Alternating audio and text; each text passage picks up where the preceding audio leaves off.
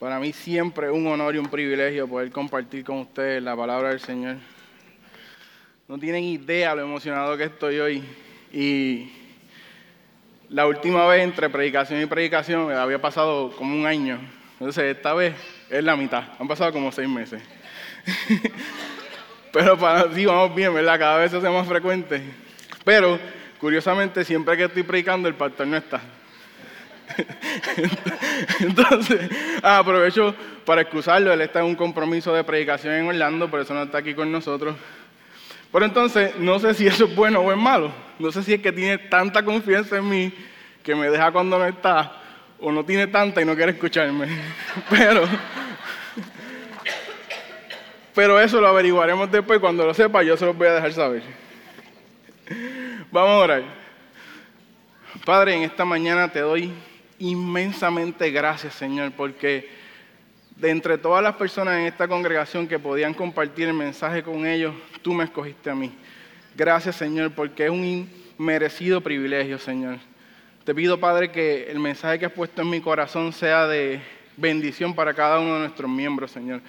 Que sea una mañana de cambio en la que transformamos nuestros corazones para ser más como tú, Señor. Bendice al pastor en su, en su compromiso, Señor, donde quiera que esté. Bendícelo de igual manera, Padre.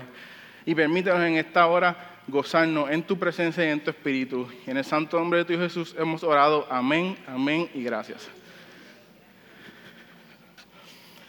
En final del 2008, pues para, para, el país como tal, era, era un poco emocionante, ¿verdad? Porque pues, al final de año siempre siempre están las navidades y, en el 2017 pues las navidades no fueron tan normales, ¿verdad? Veníamos de lo que todos conocemos. Y así que esa, esas navidades del 2017 como que se nos, las robaron un poco, ¿verdad? Pues entonces el 2018 venía con, mucho, con mucha emoción, vamos a retomar las tradiciones, vamos a disfrutar. Entonces, para mí el final pues no era como que lo que las demás personas esperaban. Para mí fue como que mi ánimo no estaba como que al igual de, las personas a mi alrededor. Yo me acuerdo que en mi casa decoramos como que el, 1 de noviembre o algo así. Pasó Halloween y ya el árbol estaba en casa. Entonces, así tú ibas a las tiendas y la, la, Navidad llegó antes, todo era como que... Pero para mí mi estado de ánimo, mi estado de ánimo no era como que el, que debería ser. Entonces, pues, me pongo a analizar mi vida y digo, pues, ¿por qué será? Mi relación con Dios estaba aparentemente bien, ¿sabes? Yo cumplía con, la, con lo que como cristianos debemos hacer. Servía en la iglesia, tenía un ministerio, eh, estaba en una gira misionera contándole a las iglesias que Dios había hecho en Paraguay. Parecía que todo estaba en su sitio. Y decía, pero entonces, ¿qué pasa? Entonces, cuando me pongo a analizar, llegó un momento en que me di cuenta que mi vida como cristiano estaba como en una trotadora. Entonces, estaba dando pasos, ¿verdad? Y caminando, pero siempre en el mismo sitio. Y tal vez la velocidad de la trotadora aumentaba porque tenía muchas cosas que hacer, pero estaba en ese mismo sitio. Y a veces bajaba la velocidad y a veces subía. Pero ese caminar con Cristo estaba en ese, ahí, ahí, ahí, ahí. Entonces, digo, pues, ¿qué tengo que hacer? Porque no puedo empezar un año en el mismo sitio, en la trotadora, ya estoy cansado de estar en ese mismo lugar y ya quiero seguir descubriendo las cosas que Dios tiene. Pues entonces me di cuenta que tenía que renovar, reconstruir y restaurar. Y esta mañana, si hay alguno de ustedes que se sienta en una trotadora, yo le exhorto a que a través de lo que yo les pueda contar puedan salir de ella y puedan renovar reconstruir y restaurar aquello que en su vida no necesita. Una de las primeras cosas que analizando tenía que renovar era mi fe en el poder transformador de la Biblia. Yo me acercaba a la Biblia todos los días, planes de lectura, solo con compañeros, online, pero era meramente un acto de lectura no había una transformación, no había una convicción de lo que yo estaba leyendo, podía hacer un cambio en mi vida. Entonces cuando analicé dije, wow, eh, la aplicación de, de la Biblia te dice cuántas veces al año estuviste en la Biblia, y la mía decía un strike o sea, una continuidad bien alta, tuve muchos días en el año, completé muchos planes de lectura, pero ¿qué pasó? No había pasado nada. Entonces dije, pues lo primero que tengo que hacer es cambiar esa manera en la que me acerco a la Biblia. Entonces la Biblia es algo que se ha convertido en algo bien común. Todo el mundo tiene una, en el celular tenemos una Biblia. Así que el problema no era la facilidad de la Biblia en nuestro caso. El problema era cómo nos acercamos a ella. Entonces yo vine y decidí decir, bueno, pues yo me voy a acercar a la Biblia primero en oración. La Biblia tiene poder. Yo necesito creer ese poder. Entonces empecé a renovar y dije, bueno, cuando hablo la Biblia, voy a pedir al Espíritu Santo que empiece a actuar en mi vida. Cuando lea la Biblia, voy a pedir que mi corazón esté dispuesto a recibir lo que ella tiene que decirme. Entonces, en ese proceso, que no fue instantáneo, fue un proceso que todavía estoy en él y que todavía esa lectura de la Biblia intencionalmente tengo que hacerla diferente como lo hice el año pasado, llegué a segunda de Timoteo 3, 16 al 17 y dice de esta manera, toda escritura es inspirada por Dios y es útil para enseñarnos lo que es verdad y para hacernos ver lo que está mal en nuestras vidas. Nos corrige cuando estamos equivocados y nos enseña a hacer lo correcto Dios la usa para preparar y capacitar a su pueblo para que haga toda buena obra. Y cuando llegué a ese mensaje, algo en mi corazón hizo clic. Digo, esto que yo tengo en mis manos, esto que yo tengo la facilidad de todos los días poder ir delante de ella, no es meramente historia, no es meramente una historia bonita, es algo que está hecho. Primero, para llevarme a la verdad. Segundo, transformar mi vida. Y tercero, poder transformar las personas a mi alrededor. Y en ese momento comencé a creer que lo que Dios decía en su palabra transformaba a la gente. Hubo una renovación. Ese pensamiento mecánico de ir a la Biblia fue destruido y fue hecho nuevo, creyendo fielmente en la convicción de que la Biblia transforma nuestras vidas. Iglesia, Nada en la tierra tiene el poder transformador que tiene la Biblia. No hay nada en este planeta que tenga más poder que la Biblia. Alcohólicos, adictos, pasan su vida a sobria simplemente porque alguien llevó una Biblia y empezaron a leer su palabra y eso fue suficiente para que su vida fuera diferente en ese momento. Personas con un corazón malvado son transformadas a una vida piadosa simplemente porque la palabra de Dios transformó sus corazones. En nuestros corazones lo cambia, lo libera, aquello que no puede hacer las cosas terrenales. Solo Dios y su palabra de redención puede liberar y transformar nuestros corazones. A veces seguir la palabra de Dios y seguir lo que dice puede ser incómodo en nuestras vidas, pero ustedes saben qué? Nos hace libres. Iglesia, no hay nada en este planeta Tierra que pueda transformar la vida de un ser humano como la palabra de Dios. La Biblia nos dice, primero, cómo fuimos salvados. Segundo, que no somos un accidente, que cada uno de nosotros tiene un propósito en esta vida por el que vinimos y que Dios está llamándonos todos los días, todos los días, todos los días para que lo hagamos. Que fuimos perdonados, que todos los días cometemos errores como seres humanos y todos los días la palabra de Dios nos dice la manera en que Dios nos perdona cada mañana y que su misericordia se renueva para nuestras vidas. Y por último, nos dice cómo nos va a usar en la transformación de este mundo. No podemos decir que vamos a un Cristo si no buscamos en su palabra lo que tiene para nosotros. No podemos decir que seguimos un Cristo y no creemos que el regalarle una Biblia a alguien va a transformar su vida. El ajetreo del mundo es bien fácil. Empezar a mecánicamente leer la Biblia como un compromiso. Pero iglesia, no perdamos de perspectiva el poder transformador de la Biblia. En mi vida, hoy mi estado de ánimo es diferente al del 2008. Las circunstancias alrededor del mío no han cambiado, siguen siendo las mismas, pero mi manera de atacar la Biblia día tras día es diferente. Quiero contar el testimonio de John. Traté de conseguir el apellido, no lo encontré. Pero se llama John.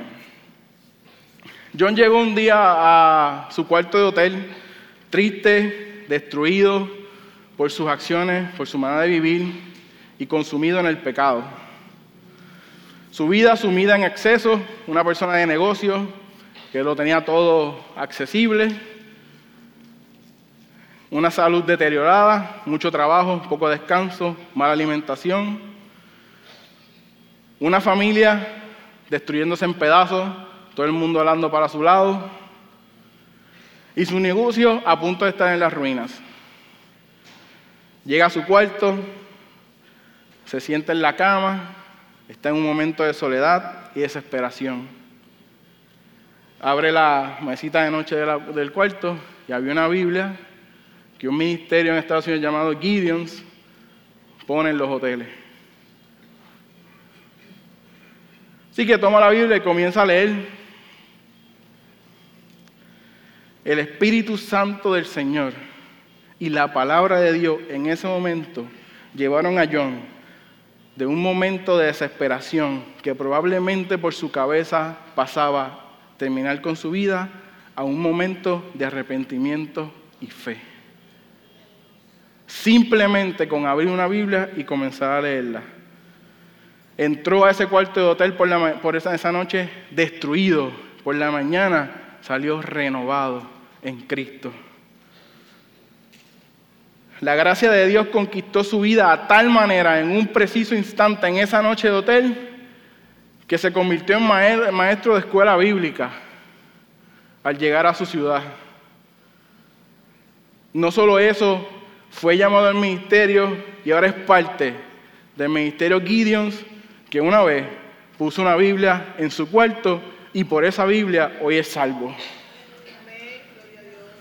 Solo el poder de la palabra de Dios rescató a John de una vida destinada a la muerte a una vida que le sirve hoy en día a tiempo completo. Solo el poder transformador de la palabra de Dios. Esta mañana renovemos esa manera que pensamos sobre la Biblia, esa idea que tenemos sobre el libro donde están todo lo que el Señor nos dejó para nosotros.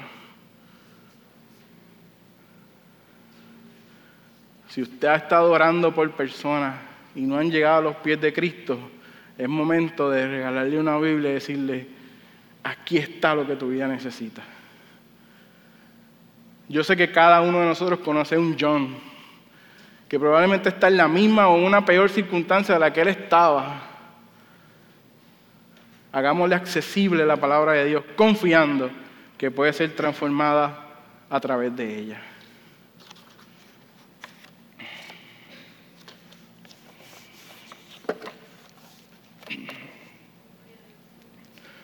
Como segundo paso, una vez comencé a, creer nuevamente en el poder de la Biblia, las cosas empiezan a alinearse en nuestras vidas y como ser humano nos, volvemos sensibles a la palabra de Dios. Entonces las otras cosas de, de la vida cristiana que estaban tal vez fuera de sitio y no estaban en su lugar empiezan a organizarse. Entonces, como les decía, las circunstancias alrededor mío no cambiaron, siguieron siendo las mismas de principio de año a final de año. Entonces había una situación que, que cada vez que sucedía me, causaba angustia, o sea, me preocupaba a tal manera que que afectaba mi estado de ánimo y, a veces no podía ni manejar lo que sucedía. Entonces, pues en vez de, ir corriendo a, quien podría solucionar el problema de una manera permanente, que era Cristo, mi mente calculadora empezaba a, pensar cómo yo podía resolver lo que estaba pasando.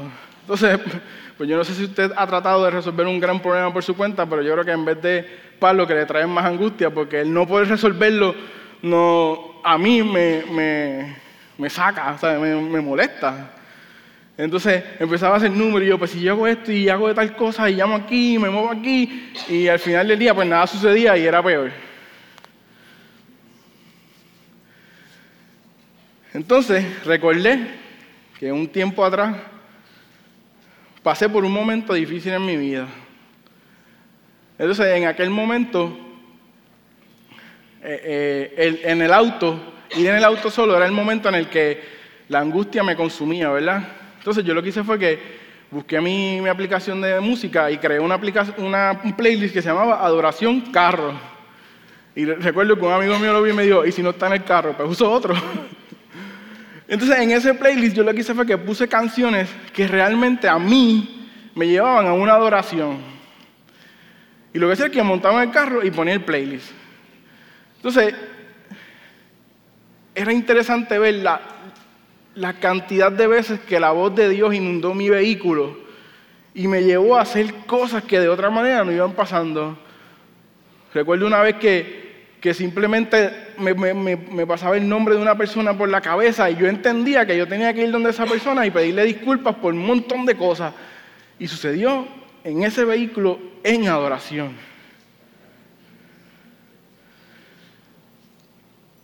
Entonces,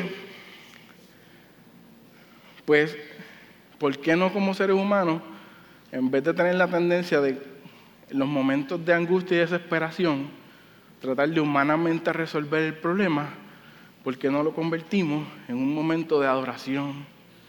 Entonces, en la Biblia tenemos el mejor ejemplo, uno de los mejores ejemplos de una persona que todos sus momentos de angustia los convirtió en momentos de adoración, y es David. Y el Salmo 22 Es uno de los mejores ejemplos de eso. Y yo simplemente les voy a leer hasta el versículo 5 y miren cómo dice. Dice, Dios mío, Dios mío, ¿por qué me has abandonado? ¿Por qué estás tan lejos?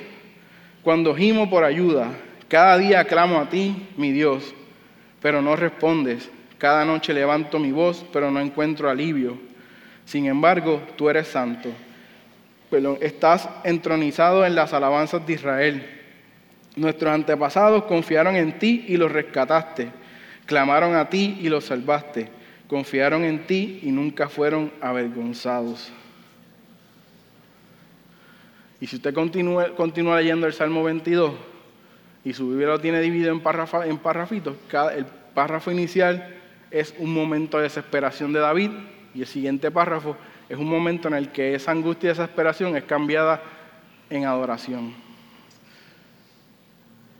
podemos ver en este salmo un David desesperado, necesitado de restauración, ansioso, deseoso de escuchar la voz de Dios y en un momento dado llorando, tratando de sentir cerca a Dios. ¿Cuántos de nosotros no nos hemos sentido así en algún momento en nuestras vidas? Yo estoy seguro que cada uno de nosotros ha pasado por alguna circunstancia o por algún momento en el que ese es nuestro cuadro. Eso es lo que sentimos en ese momento.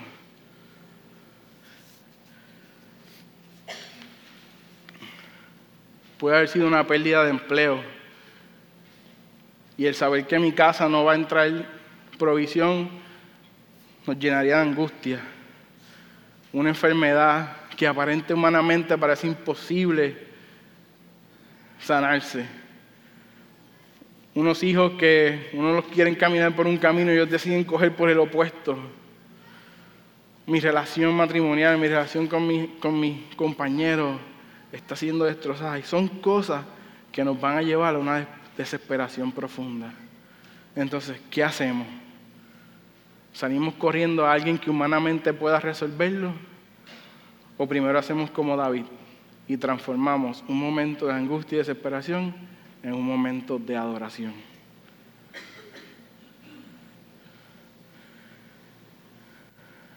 David tiene la característica que en esos momentos de desesperación, él nunca se olvidó de quién es Dios.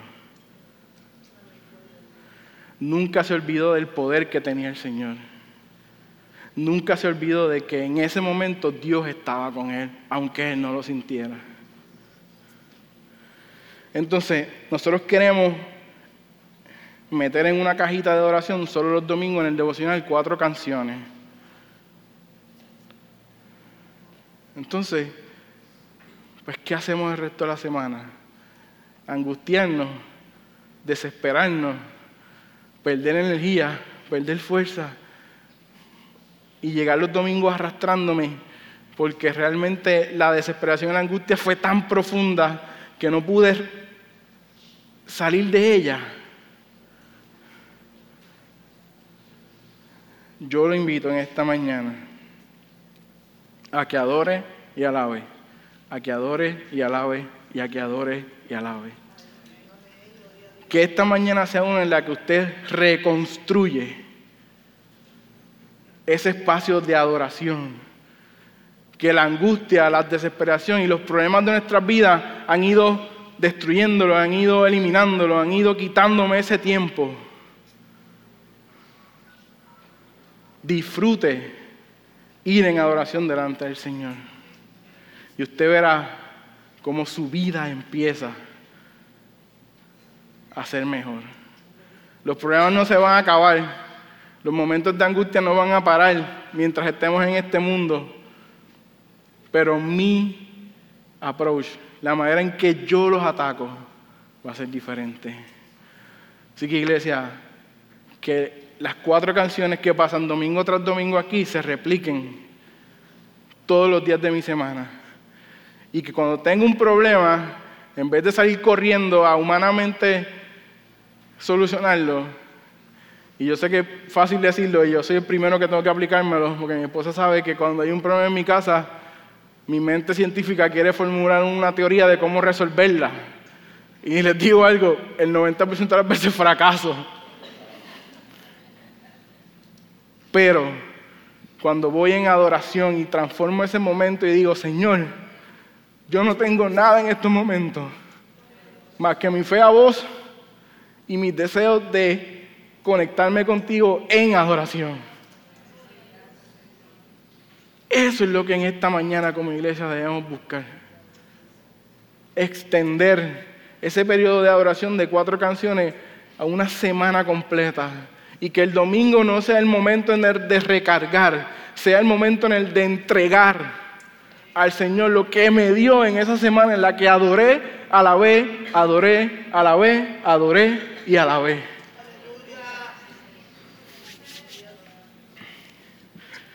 Por último, y no menos importante, y este punto lo quiero comenzar con el pasaje bíblico que me lleva a él. Y quiero que vayamos, yo lo voy a leer, no se preocupe, no tiene que buscarlo. A Ezequiel capítulo 37, versículo del 1 al 14. Y lo voy a leer porque a mí cada vez que lo leo impresiona mi vida en sobremanera. Y dice de esta manera, el Señor puso su mano sobre mí y fui llevado por el Espíritu del Señor hasta un valle que estaba lleno de huesos que cubrían el fondo del valle. Estaban desparramados en el suelo por todas partes y completamente secos. Luego me preguntó, Hijo de hombre, ¿podrán estos huesos volver a convertirse en personas vivas? Oh Señor soberano, respondí, solo tú sabes la respuesta. Entonces me dijo, anuncia un mensaje profético a estos huesos y dile, huesos secos, escuchen la palabra del Señor. Esto dice el Señor soberano, atención, pondré aliento dentro de ustedes y haré de vuelta a vivir. Les pondré carne y músculos y los recubriré con piel. Pondré aliento en ustedes y revivirán. Entonces sabrán que yo soy el Señor Así que yo anuncié el mensaje tal como él me dijo. De repente, mientras yo hablaba, se oyó un ruido, un traqueteo por todo el valle. Se juntaron los huesos de cada cuerpo y volvieron a unirse hasta formar esqueletos enteros. Mientras yo observaba, vi que se formaron músculos y apareció carne sobre ellos, sobre los huesos. Después se formó piel para recubrir los cuerpos, pero aún no tenían aliento de vida. Luego me dijo, hijo de hombre, anuncia un mensaje profético a los vientos, anuncia un mensaje profético y di, esto dice el Señor soberano, ven oh aliento, ven de los cuatro vientos y sopla en estos cuerpos muertos para que vuelvan a vivir. Así que yo anuncié el mensaje como Él me ordenó y entró aliento en los cuerpos. Todos volvieron a la vida y se pusieron de pie. Era un gran ejército.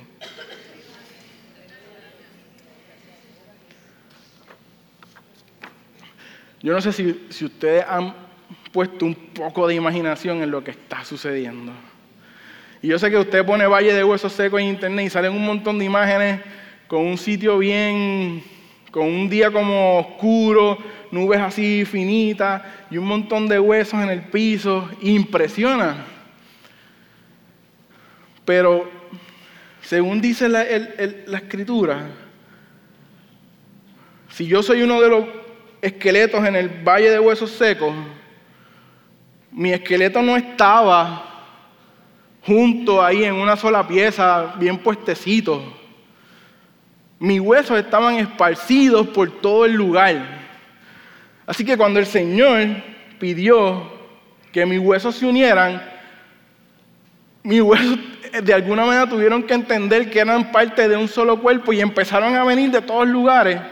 Y los huesos de la otra persona y de la otra persona y de la otra persona y todos empezaron a unirse en un solo cuerpo. Entonces, pues ya darle vida a huesos es una cosa extraordinaria. Imagínense pues, buscar un montón de huesos perdidos y que ellos mismos se encuentren y se hagan un solo cuerpo. Entonces, no solo esos, esos huesos estaban secos, y hicieron un solo cuerpo, sino que empezó a, ponerse músculo y empezaron las, las articulaciones y los tendones y las venas y la piel. Y de aquello que, que, parecía que se iba a convertir en polvo, el poder soberano del Señor lo restauró a una nueva vida. Entonces, en este pasaje lo que Dios está mostrándole al pueblo de Israel, que es a quien le está llegando el mensaje, le está diciendo, mira, en estos momentos tú como pueblo estás en desesperación total. Tu corazón está seco. Tu gente no quiere hacer nada, quiere echarse a morir y están esparcidos por todos los lugares y no están en un solo cuerpo. Entonces, ¿cuántas veces nosotros llegamos delante de la presencia de Dios desesperados con un corazón y una vida seca? Pensando que no hay nada que pueda restaurar cómo nos sentimos. Entonces a veces vemos que el, valle de los huesos secos es una cosa del Antiguo Testamento y que ya eso no sucede. Gente, vivimos en una sociedad que está seca, desparramada en sí misma, sin esperanza, poniendo su visión en las cosas que son erróneas. Entonces, nosotros como cristianos se nos olvida que el Dios Todopoderoso restaura a tal magnitud que puede tomar un valle de huesos secos y hacerlos gente. Que el poder soberano de nuestro Cristo es a tal magnitud que puede dar aliento de vida aquello que estaba muerto y desparramado por un valle gigantesco. Entonces, mi vida en el final del 2018 se sentía un poco seca y, finalizaba en desesperación por muchas cosas que estaban sucediendo. Pero cuando yo entendí que el Dios que dio vida al valle de los huesos secos, es el mismo Dios al que yo le sirvo, mi vida empezó a transformarse. Yo restauré mi condición. Yo restauré el creer que Dios sigue teniendo poder. De la misma manera que Dios en ese momento restauró el, el valle de huesos secos, de la misma manera que restauró al pueblo de Israel, y de que no se rindió nunca y que el pueblo de Israel volvía a la desesperación y Dios volvía a buscar cómo restaurarlo y volvía a caer al punto que dijo, esto solo se resuelve enviando a mi hijo y que sea él quien transforme la situación. De esa misma manera, Dios va a transformar sus vidas. Dios lo hace conmigo, Dios lo puede hacer contigo. Si tus finanzas en esta hora están secas, muertas y desesperadas, Dios le va a dar vida y aliento a tus finanzas esta mañana. Si tu matrimonio no tiene solución y está roto y está seco y tú ves que la solución es uno para un lado y otro para otro, te tengo noticia. Dios transformó un valle de huesos secos en vida, así que tu matrimonio puede ser transformado por su poder en esta mañana. Ese es el Dios que transforma el valle de huesos secos en vida. Tus relaciones familiares están destruidas y no se hablan. Hoy es una mañana, toma tu teléfono y confía en Señor que el que está al otro lado te va a responder y te va a decir, yo estaba esperando este momento. Cristo le puede dar vida a las relaciones familiares muertas y secas. Tu trabajo lo perdiste, estás a punto de perderlo. Dios puede restaurar tu trabajo.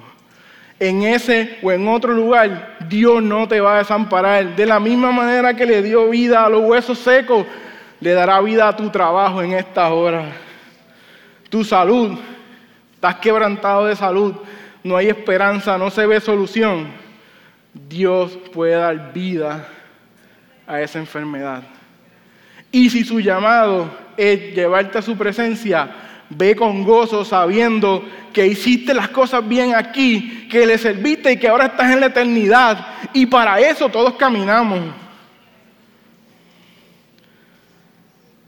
Yo no sé cuál es la situación, sino esta es la que mencioné en esta mañana, en tu vida que está seca y esparcida por todos los lugares. Pero yo te puedo decir que el Dios que le dijo Ezequiel que transformara los huesos secos en vida es el mismo Dios que está contigo en esta hora.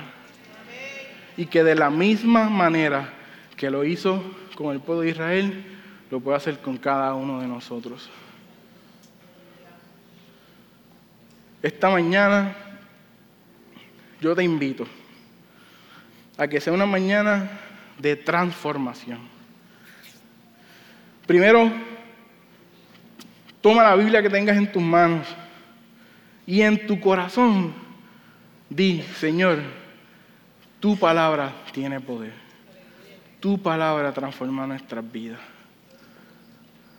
Segundo, las desesperaciones y los momentos de angustia en nuestras vidas no van a acabar porque nosotros no pertenecemos aquí acabarán en el momento en que Dios nos llama a su presencia.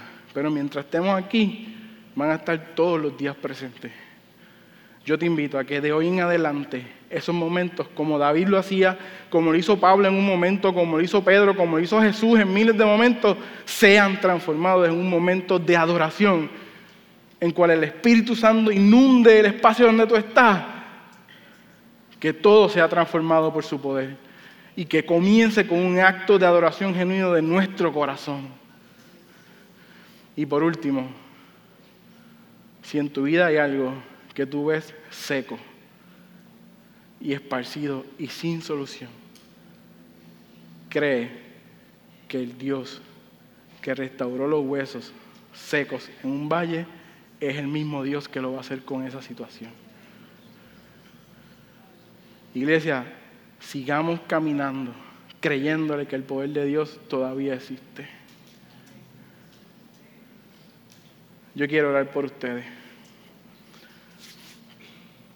Padre, en esta hora Yo te pido, Señor, que tu Espíritu Santo se pasee por nuestra congregación, Señor amado. Que aquellas personas en ellas que en algún momento dado, al igual que yo, comenzamos a ir delante de tu palabra de manera mecánica y compromiso y por compromiso y porque nos dicen que debemos hacerlo, hoy transformemos la manera en que lo hacemos y vayamos confiando en que su poder transformador puede cambiar vidas, situaciones, y que simplemente en muchas ocasiones abrir tu palabra y leerlo es suficiente para que vidas sean transformadas por completo y comiencen a ser testimonio de su poder. Padre, sabemos que todos hemos tenido momentos de desesperación, que todos hemos tenido momentos de angustia, que todos tenemos situaciones que nos alejan de ti, que humanamente empezamos a pensar cómo lo vamos a resolver, cómo lo vamos a resolver. Yo te pido, Señor, que, que en nuestro corazón haya una actitud de, de simplemente adorarte, simplemente levantar nuestra voz en adoración, exaltarte como lo grande que eres. Y que en ese momento tu espíritu inunde el espacio y podamos sentir que tú estás con nosotros. Y que un momento en el que estaba destinado a ser incorrecto, tú lo transformes en un momento perfecto entre tú y nosotros. Señor, en esta mañana sabemos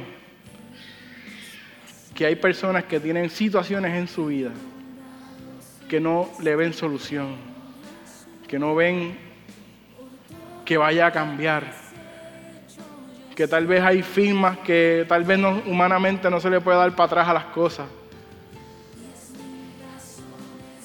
Yo te pido, Señor, que caminemos sabiendo que el Dios que transformó el valle de huesos secos en vida lo hará con aquello que nosotros tenemos mal.